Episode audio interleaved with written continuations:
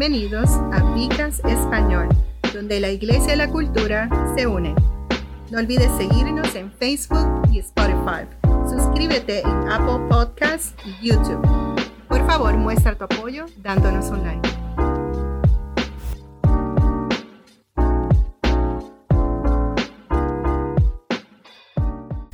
Que Dios nos los continúe bendiciendo, que Dios me los guarde. Este es su anfitrión, eh, Pastor Roberto González, doctor, médico. Eh, estamos aquí en, en, en Bicast en español. Estamos hablando bajo el tema o la lectura o el libro de la Biblia de los Efesios. Hemos ya cubierto varios temas a través de las semanas. Hemos cubierto Estoy en Cristo, hemos cubierto Soy Santo y hoy vamos a hablarle del tema Soy bendecido. Eh, ¿Por qué Dios me bendice? Es una cosa curiosa que a veces nos preguntamos, ¿por qué Dios nos bendice? Dentro de las religiones de todo el mundo, la forma en que Dios bendice a las personas eh, es la misma, excepto cuando se trata del, del cristianismo. En las religiones la gente usualmente tiene que hacer algún tipo de, de, de cosa para recibir de parte de Dios. En una peregrinación, eh, eh, hablar con alguien que, tiene alguna habilidad especial, como un gurú, eh, repetir algunas frases o algo así por el estilo que se llaman mantras, hacer grandes donaciones, hacer algún tipo de sacrificio. una especie de negociación, ¿no? Sí, una especie, sí, una especie de intercambio. Yo te doy y tú me das para que Dios los vea, ese, esa, ese sacrificio o eso que, que se ha hecho y Dios responda a eso. O sea, como si fuera algún tipo de manipulación. A través de esa, de esa manipulación, Dios va a hacer lo que ellos desean que haga. Pero en nuestro mundo, el mundo cristiano, mm, no consideramos que eso es así. Eh, entendemos que, que, eso no es verdad para los cristianos. Y aunque no es verdad para, para el cristiano, muchos cristianos a veces piensan que tienen que hacer cosas que tienen que hacer obras para, para, para ser aceptos delante de Dios. O sea, dentro de ciertas iglesias eh, pentecostales o dentro de ciertas iglesias vemos un, un cierto legalismo. O sea, que pues tienes que vestirte de cierta manera, tienes que llevar el pelo de cierta manera, tus zapatos deben ser cierta cantidad de zapatos, debes orar en cierta forma, y no puedes ver televisión porque esa es la cajita del enemigo, eh, cosas que pues... Sin, darnos cuenta creo que hemos también tratado de hacer una especie de negociación con Dios. Sí, porque estamos tratando de hacer obras que sean aceptas a Él. Eh, eh, no estoy diciendo que hay, cosas, que, que hay cosas a las cuales no nos debemos exponer hay cosas que sabemos que no debemos exponer. No vamos a ver películas eh, que son eh, R o, X, o, Y, y no vamos a ver pornografía. Sí, como mencionábamos la, semana, la semana pasada, lo que afecta nuestra santidad con Dios, eso es Amén, eso, eso, es no, eso es no negociable. Pero aquí estamos viendo, no es que no estemos negociando nuestra santidad, estamos viendo que estamos negociando con Dios. Entonces, pues, eh, ambas, ambas negociaciones no son negociables. y valga la redundancia. O sea que nosotros no debemos negociar lo que es santidad, pero tampoco, tampoco debemos, debemos entrar en negociaciones con Dios para lograr, como quien dice, torcerle el, brazo a Dios. Porque a Dios nadie le puede torcer el, brazo. Y Dios no, Dios no responde a eso. O sea, esto no es cierto. Eh, eh, para una iglesia pentecostal que, sabemos que ningún comportamiento, ninguna acción, ninguna forma de vestir es suficiente para hacer que Dios nos bendiga. O sea, la, bendición de Dios entendemos que es, un don inmerecido, es una gracia, es un favor, es algo que Dios nos da sin nosotros tener ningún mérito para obtenerlo. entonces eso, eso también es liberador, en el sentido de que tú no tienes que ir corriendo tras de sacrificio para poder lograr que Dios te, te, mire con agrado o haga, haga, algún tipo de milagro, algún tipo de cosa en tu vida. O sea, no quiere, Dios no, no, quiere sacrificio, especialmente sacrificios que no tienen ningún tipo de, de, de sustancia. Exacto. Pablo escribe en los Efesios, bendito sea el Dios y Padre nuestro, eh, Padre de nuestro Señor Jesucristo, que nos bendijo con toda bendición espiritual en los lugares celestiales. Esto es el, al principio de la carta de Pablo a Éfeso por una razón muy específica. Podemos hablar un poco más sobre el lado espiritual de Éfeso en un momento, pero, pero antes de hacer eso, quiero, quiero señalar algo, algo aquí, que, que tenemos que fijar nuestra vista en qué tipo de bendiciones estamos persiguiendo. O sea, no solamente estamos hablando de bendiciones, una persona obtiene un auto, después Dios me bendijo, compró una casa, Dios me bendijo, pero también tenemos que enfocarnos en todas las bendiciones espirituales que Dios nos da, porque todas esas cosas, aunque muy buenas, se, van a quedar aquí. Y las bendiciones espirituales son las que realmente nosotros vamos a tener hacia la eternidad. ¿Y vas a decir algo, Osman? Sí, es, sobre la sobre el mundo eh, o sea, espiritual. Eso que estás hablando tiene algo cierto, porque si vemos, Pablo no escribía nada si no tenía un objetivo, o sea, si no tenía un propósito, ¿por qué era que lo estaba escribiendo? Y eso que habla, porque Dios nos bendijo con todas bendiciones espirituales en los lugares celestiales. O sea, ¿a quién le estaba escribiendo? Era, era, una iglesia que obviamente estaba fuertemente arraigada al mundo espiritual. Aunque no de la forma correcta, estamos hablando de, una nación, de un ah, pueblo. Entiendo, culturalmente, estoy hablando culturalmente. ya había una iglesia establecida, pero culturalmente ellos tenían unas raíces muy fuertes espirituales. Quizás no las mejores raíces, pero tenían, tenían se movían en lo espiritual. Exacto. Y como hemos mencionado a través de las últimas semanas, de que, eh, o la primera semana fue que lo mencionaste, creo que este es el momento, ¿no? Que estaba hablando sobre los plateros, sobre el, tipo de negocio que, que, mayormente se movía en esta ciudad, porque era una ciudad muy, pero muy comercial. O sea, de hecho, algunas de las calles que, que eran principales en comercio hoy día aún existen. O sea, son ya parte eh, histórica cultural del lugar, pero aún existe porque eran calles muy importantes y, el, y uno de los mayores negocios era relacionado con el mundo espiritual eh, que ellos se movía. Y, mencionaste hace unas semanas la, la, diosa Diana o Artemisa, también conocida, que era la principal diosa de esa, eh, de esa ciudad de Éfeso.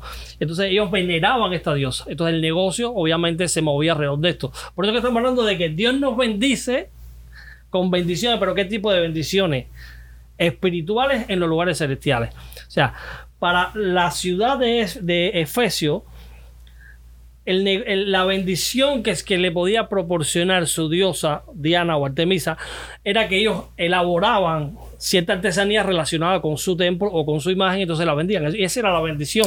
Y, no solamente eso, existían otras, otras prácticas que, que, no eran las mejores. Eh, Exacto.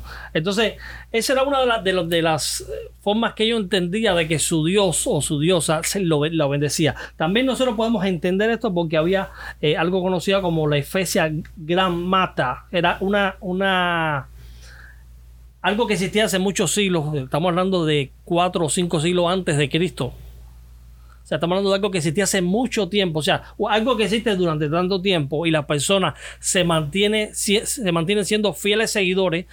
O sea, tienen mucha raíz en esa ciudad tienen muchas raíces en, esa ciudad porque llevaban muchos años practicándolo. Y, no eran más que una, serie de palabras, o sea, eran cartas, no las cartas paulinas, obviamente, eran cartas que tenían ciertas frases que eh, bajo la lengua eh, que ellos conocían, que era la griega, no tenía ningún sentido. Entonces, su, poder. Eh, eran como unos mantras que ellos recitaban para poder agradarle a sus dioses.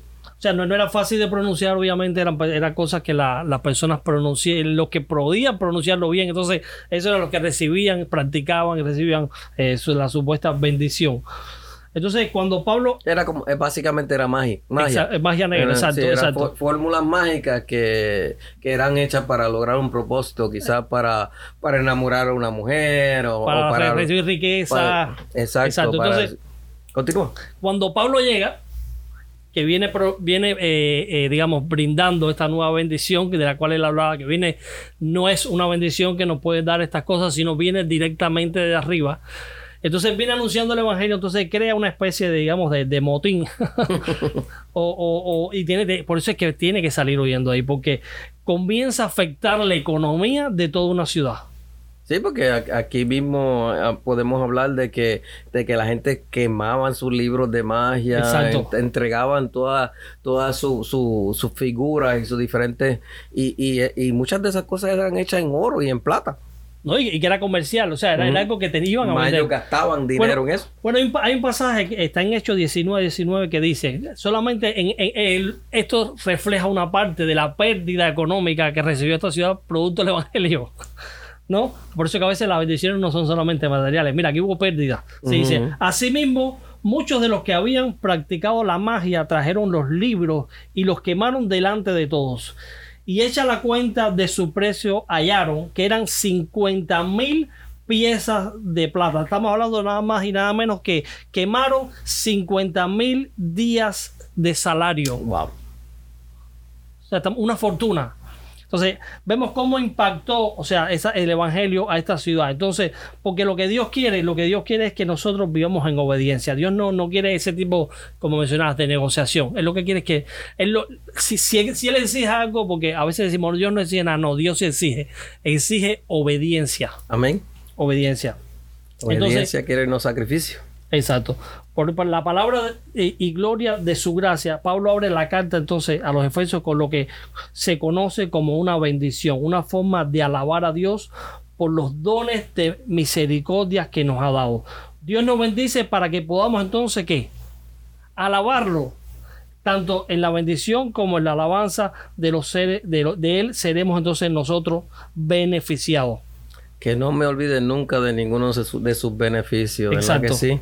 Que muchas veces, pues, cuando estamos en situaciones y en problemas, a veces eh, eh, el, el, lo que tenemos que hacer, lo que tenemos que obligarnos a hacer, es adorarlo y alabarlo a Él, porque aún en esos momentos estamos recibiendo beneficios. E, exacto, entonces... Eh, no es como de mencionar al, comienzo, como era mencionar al comienzo, no es una manipulación a Dios no es un negocio, es una relación con Dios. Esa es la diferencia de lo que nosotros tenemos. Y vamos a hablar de entrar en, el, en la próxima parte de este tema, eh, el sello y la gracia.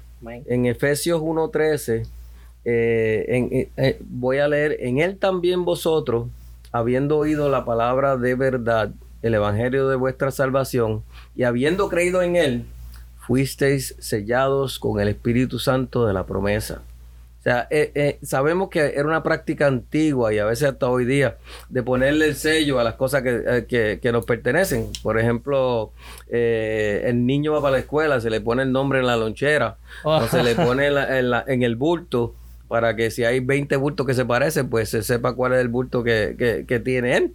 O en la ganadería se usaba un, sello que, se tatuaba, se quemaba en el, en, el, en el costado del animal.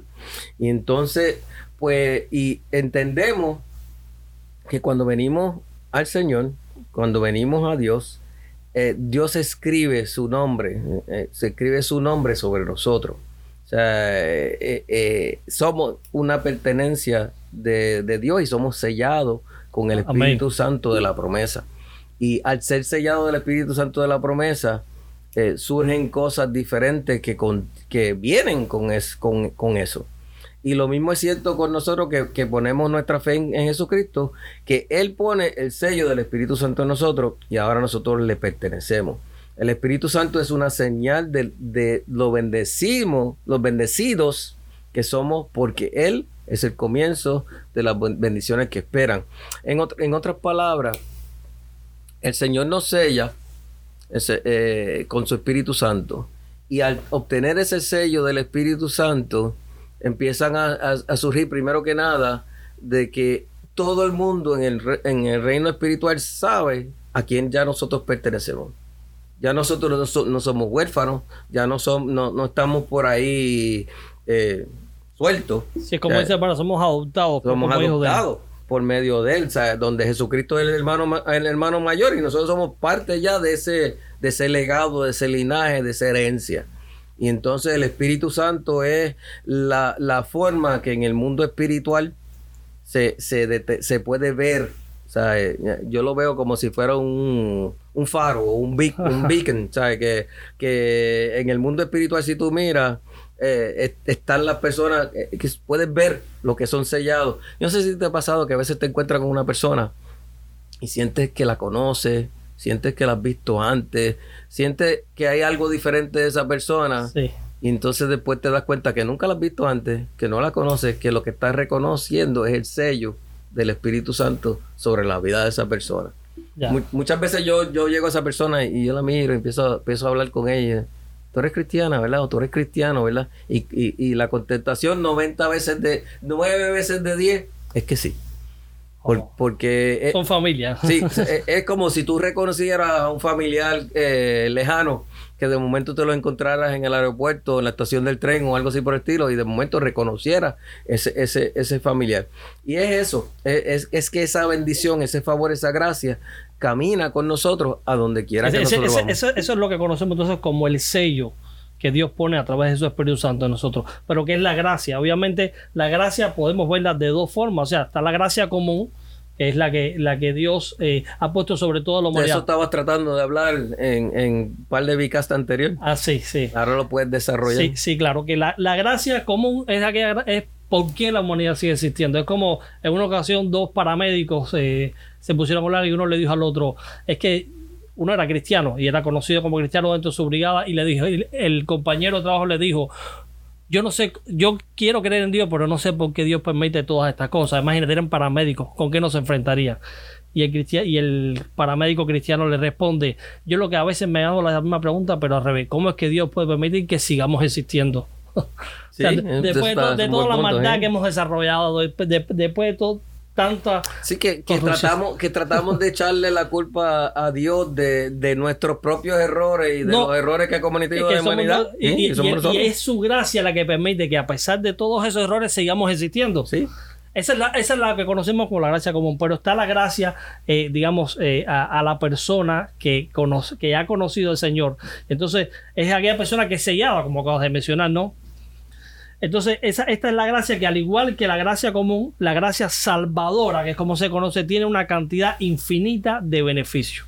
Sin embargo, la diferencia es que con la gracia salvadora nuestras bendiciones continúan más allá de esta vida. Amén. O sea, es algo, que son algo- eternas. es son algo eternas. so- sorprendente, ¿no? El saber de que más allá de esta vida continuamos con esa gracia, continuamos con esa bendición que el Señor nos da. Y es la gracia salvadora de Dios en la que nos permite entonces reconciliarnos con Él, restaurar esa, esa, esa identidad nuestra con Él, dándonos la capacidad de pasar la vida eterna en su presencia, libres de culpa y santos. Eh, amén, amén. Eh, hemos estado hablando acerca del tema Soy bendecido. Y interesantemente estamos viendo que nuestra bendición no es una bendición dependiente de nada de lo que nosotros hagamos. Eh, es dependiente de que hayamos aceptado a Cristo como nuestro Señor y Salvador y que hayamos recibido los beneficios que vienen con eso. Es como cuando tú tienes una membresía, tú tienes unos beneficios dentro de esa membresía, pero esta, ser miembro de la familia de Cristo tiene unos beneficios que son, como dijiste muy bien, eternos.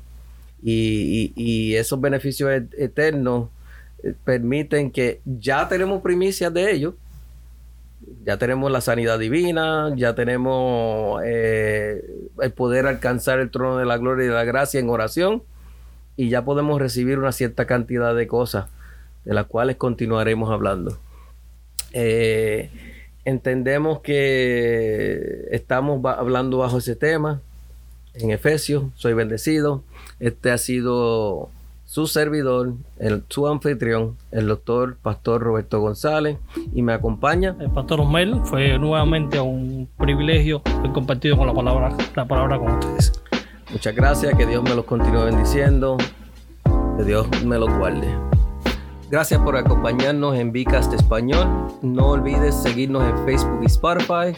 Suscríbase en YouTube y Apple Podcasts. Por favor, muestre tu apoyo con un like. Esto hace que crezca el Vicast y a expandir el Evangelio.